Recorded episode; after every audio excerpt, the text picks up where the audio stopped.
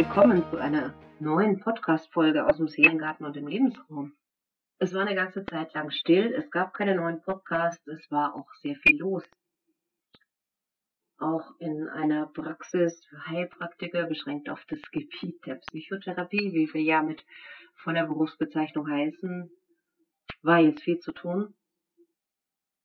Es war Herbst, das bedeutet, dass nicht nur die Menschen, die im Herbst wenig Licht in ihren Herzen haben und deswegen auch schnell mutlos werden und das Vertrauen verlieren kommen, sondern es kamen auch viele Menschen, die unter der Situation draußen leiden, viele Kinder, die ihre Orientierung ein bisschen verloren haben und vieles mehr. Es war auch persönlich eine heftige Zeit, denn in den letzten Tagen des Oktober habe ich meine Mutter begleitet, die gestorben ist und die dann auch im November in Friedwald bestattet wurde, was eine sehr, sehr schöne Sache war. Da war wenig Zeit und Raum für Podcasts. Jetzt haben wir eine neue Bundesregierung seit diesem Tag. Oh, heute ist der Nikolaustag 2021. Ich habe gerade für euch versucht, als ein etwas magerer Ersatz natürlich für die Weihnachtsglückswerkstatt. Ein Märchen der Gebrüder Grimm und eine wunderschöne Geschichte von Selma Lagerlöf einzusprechen. Wir haben am Wochenende das allererste Mal online aufgestellt. Und zwar wirklich systemische Arbeit online mit den Menschen, teilweise in Tübingen, in Schweinfurt, in Schnepfenbach, in Würzburg, in Hafenlohr und an anderen Orten und haben systemische Arbeit auf diese Art und Weise ausprobiert und festgestellt, es geht wunderbar. Auch wenn viele Menschen so ein Lernen übers Netz noch ablehnen, ist es doch eine Möglichkeit, in der wir auch in solchen Zeiten wunderbar miteinander lernen, wachsen und arbeiten können. Egal, ob man jetzt unbedingt meint, das Internet ist ein seelenloser Laden. Es ist ein Medium. Und Seele entsteht, indem wir sie reingeben. Und ich habe in diesem Jahr und im letzten Jahr auch selber Ausbildungen übers Internet gemacht und festgestellt, dass es wunderbar funktioniert, wenn man bestimmte Dinge beachtet. Oh, wenn man ein paar Sachen anders macht, als wenn man es im Präsenzkurs täte. Aber es geht alles. Und es lässt sich alles auf eine sehr, sehr schöne Art und Weise neu greifen und ist eine neue Herausforderung. Und ich glaube, nachdem ja auch viele Patienten einfach ihre Termine online machen möchten, das auch in unserer Arbeit in den Praxen. Das Thema Online mit Sicherheit in den nächsten Jahren eine andere Bedeutung, einen neuen Stellenwert bekommt. Und wenn wir dann gleich in den Kursen, im Unterricht uns mit dem Medium beschäftigen, es uns vertraut machen, nicht gerade im Sinne des Zähmens, wie es der Fuchs zum kleinen Prinz gesagt hat vielleicht, aber im Sinne des, ja, wir nehmen dieses Medium so, wie wir uns sonst persönlich gegenüber sitzen, gelingt es auch die Herzenstüren zu öffnen, wenn wir uns über einen virtuellen Raum gegenüber sitzen.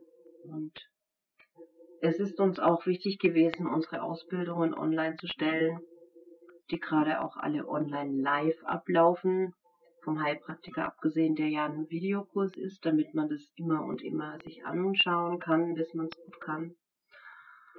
Es ist also online live und ähm, es grenzt damit auch niemanden aus. Es bietet für die Teilnehmenden eine gewisse Sicherheit. No, da jeder bei sich in seinem häuslichen Umfeld ist, ist er bestmöglich geschützt. Er muss nicht draußen rumgurken.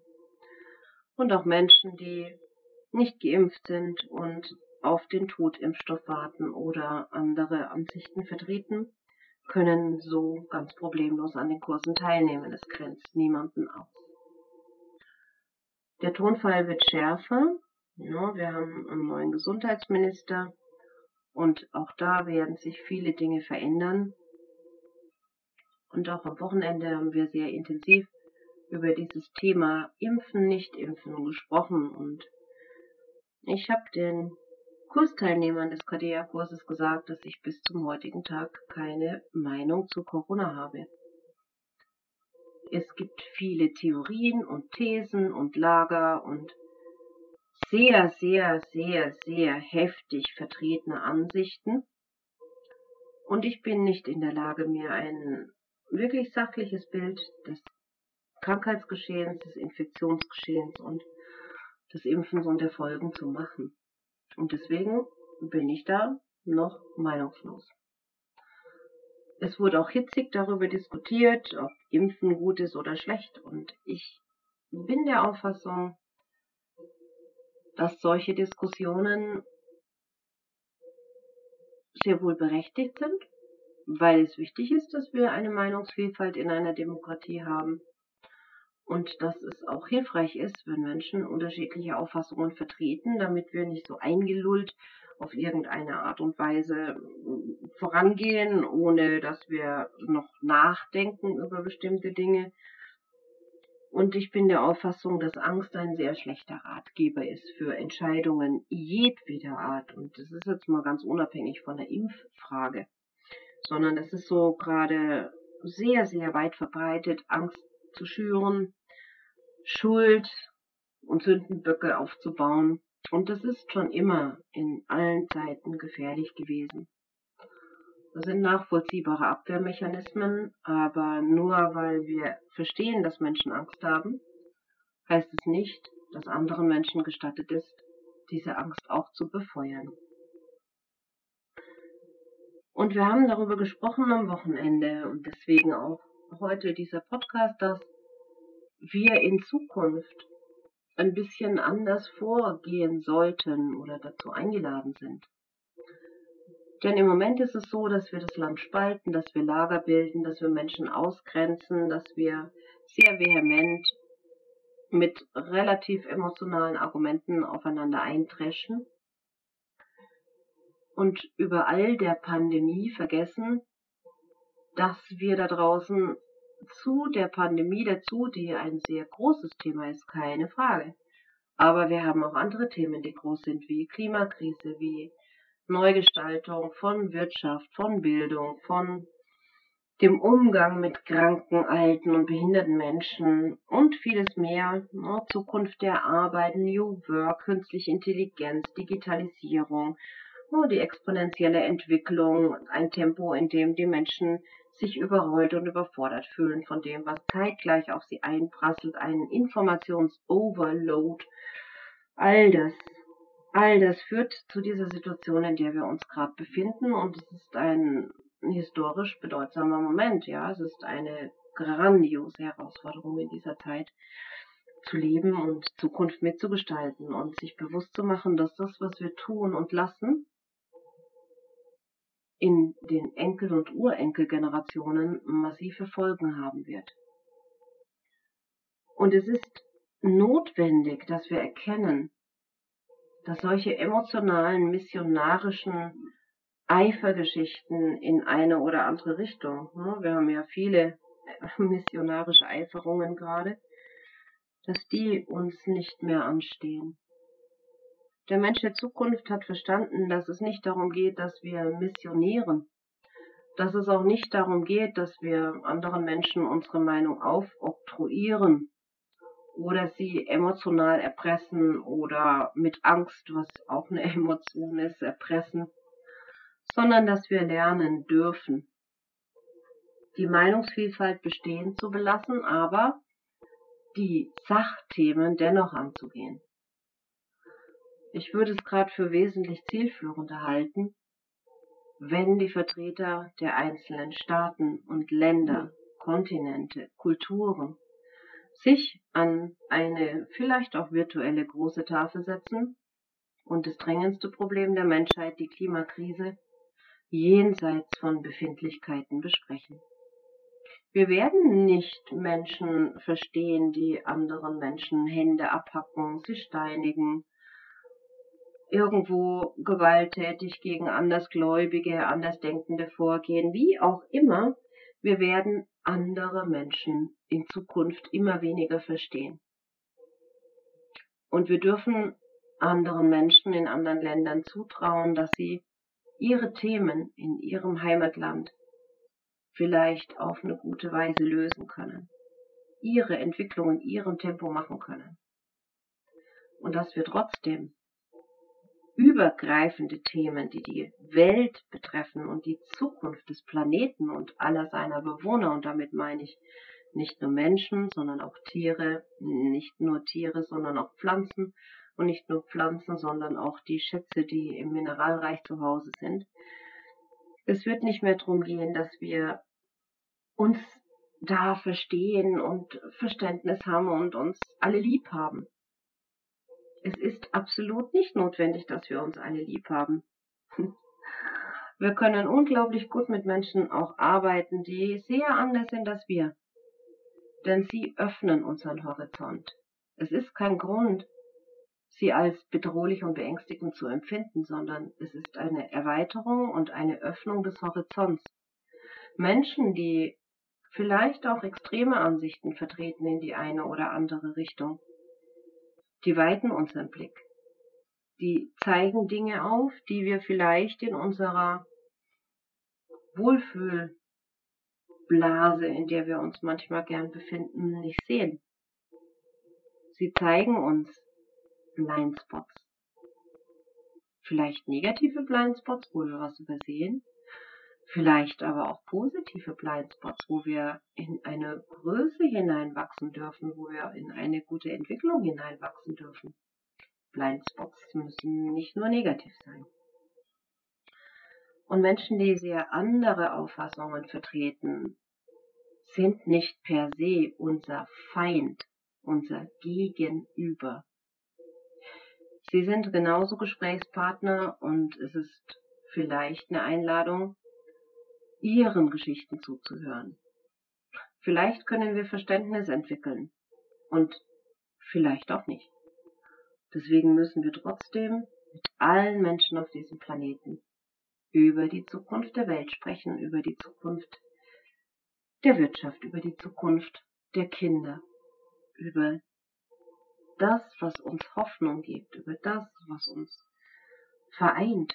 Den Wunsch, sicher, zufrieden und mit Zugang zu sauberem Wasser und einer guten Gesundheitsversorgung zu leben. Bildung als ein hohes Gut zu betrachten und aufzuhören, zu glauben, dass es bessere oder schlechtere Menschen, Völker, Religionen gibt. Ich glaube, wir sind ein bisschen raus aus diesen Dingen. Zukunft ist jetzt zu gestalten. Und wir gestalten sie, indem wir akzeptieren, dass wir mächtige Probleme, Sorgen und Nöte haben. Aber dass wir auch in der Lage sind, die Würde dieser Bürde zu tragen.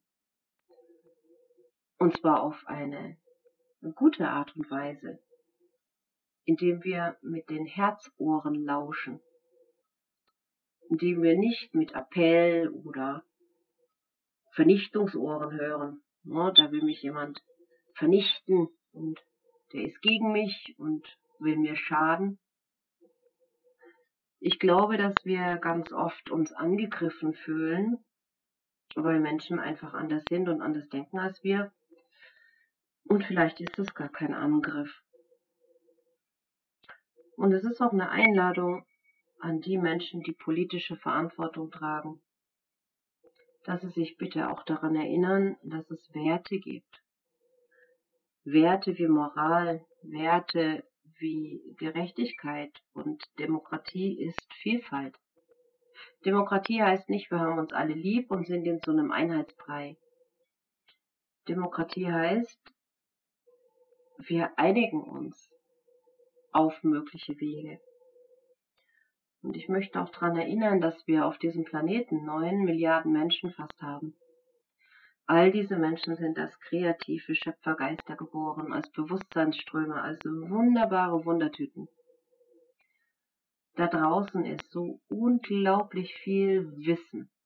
Da draußen ist eine unerschöpfliche Kreativität und Fantasie. Wenn Schulkinder bei Jugendforsch Techniken entwickeln, mit denen wir Müll aus dem Meer holen können, mit denen wir Energie gewinnen können oder auf unseren Terrassen mit Solarstrom kochen können. Was ist denn alles noch möglich? Ist uns bewusst, dass wir so viele kreative Köpfe haben. Und anstatt unser Menschsein aufzureiben, in Spaltung, in Zwist bis in Familien, in Partnerschaften, in die Erziehungsfragen der gemeinsamen Kinder hinein, anstatt dass wir das tun, wie wär's mit einer Einladung? Hey, ihr neun Milliarden kreativen Schöpfergeister da draußen, was sind eure Ideen zur Zukunft der Welt, zur Rettung des Planeten? Lasst uns das zusammen in einen Topf werfen. Lasst uns drüber sprechen, was ein Grundeinkommen sein kann, wenn wir nicht mehr das Recht auf Arbeit haben werden, weil es nicht mehr genügend Arbeit im herkömmlichen Sinne gibt. Lasst uns gute Ideen zusammentragen, wie wir anderen Menschen neu begegnen können, wie Kommunikation der Zukunft sein kann im Zeitalter von Digitalisierung und Vernetzung. Lasst uns immer dran denken, dass wir Menschen sind und dass es unglaublich schwer ist, ein Mensch zu werden. So schwer, dass auch Götter ihre Söhne auf den Planeten schicken, um Menschen zu werden und um das zu erfahren. Es sind also große Götteraufgaben, die da auf uns warten und ich finde es wichtig, dass uns das bewusst wird. Es ist ein verdammt harter Job, Mensch zu sein. Und ganz ehrlich, wir haben keine Ahnung, wie es geht. Wir haben Helfer, wie die Erfahrungen aus der Geschichte, die Wissenschaften, die ihren Teil dazu beitragen, die Philosophie, die uns immer wieder einlädt zu denken. Die Rhythmusforschung, die zeigt, es gibt Anspannung, es gibt Entspannung, es gibt Gesten des Lebens, es ist Wandel. Und wir wandeln uns mit. Aber wandeln wir uns doch bitte respektvoll, würdevoll, freundlich gegenüber den anderen, die diesen Planeten mit uns versuchen zu retten. Halten wir es doch für möglich, dass wir im neuen Jahr auf gute Wege kommen? Halten wir es für möglich, dass wir bei uns selber anfangen? Dass wir mit uns selbst freundlich sind? Dass wir uns auch ein bisschen verbieten, radikale Ansichten zu vertreten, die Sprengpotenzial haben? Halten wir es für möglich, dass wir in einen inneren Frieden kommen, damit auch unsere Körpersysteme aufhören, uns zu bekriegen? und damit Würde die Grundlage allen Wirkens von Menschen auf dem Planeten wird. Und dass wir uns daran erinnern, dass wir zur Freude geboren sind und nicht dazu, uns die Schädel einzuschlagen. Ich glaube, so viele Jahrhunderte Menschheitsgeschichte. Mit Krieg, mit Blut, mit allem Leid, was dadurch entstanden ist und was wir jetzt durch Aufstellungsarbeit und vieles mehr versuchen, in ein neues Gleichgewicht zu bringen dass es Zeit ist, diese Dinge abzulegen und dass es Zeit ist, in eine neue Welt, in ein neues Denken hineinzukommen, das getragen ist von Vernetzung, das getragen ist von Vertrauen und das getragen ist von einem guten Miteinander, das frei ist von Erwartungen, dass wir uns alle mögen müssen und alles richtig sein muss. Wir wissen doch alle nicht, was richtig ist und falsch, und wir bemühen uns.